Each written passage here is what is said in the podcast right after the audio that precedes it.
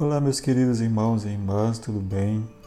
Hoje é terça-feira da 23 terceira semana do tempo comum. O evangelho é de Lucas 6, de 12 a 19. Passou a noite toda em oração, escolheu doze dentre os discípulos, aos quais deu o nome de apóstolos.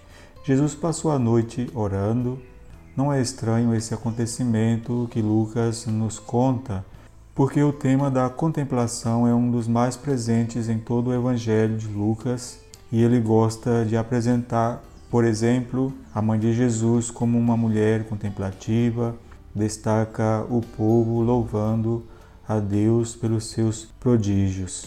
É importante destacar este detalhe porque Lucas é o Evangelho da misericórdia e assim percebemos que a contemplação e a ação não se opõem entre si, mas devem estar intimamente unidas.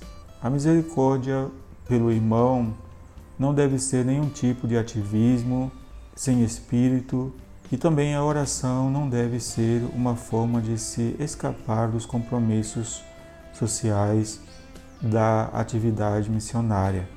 E aqui é Jesus mesmo quem ora e passa toda a noite em diálogo íntimo com seu Pai. Jesus, no seu coração humano, necessita buscar essa intimidade e não bastava apenas uma hora. O Evangelho diz que passou toda a noite. Mas a importância dessa noite em oração leva a algo importante. Jesus chamou seus discípulos e escolheu entre eles doze não fez um sorteio, não designou estes doze porque simplesmente queria. Seu chamado é fruto de uma eleição que havia sido amadurecida durante toda uma noite de encontro com o Pai.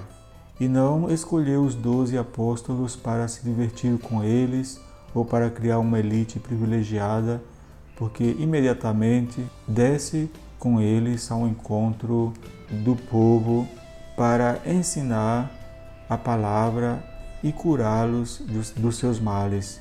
É importante observar também que o povo não busca somente cura, mas também escutar seus ensinamentos. Neste mês da Bíblia, podemos então entender que a palavra também é uma forma de curar curar da ignorância, da falta de fé, da fundamentação verdadeira da intimidade com Deus.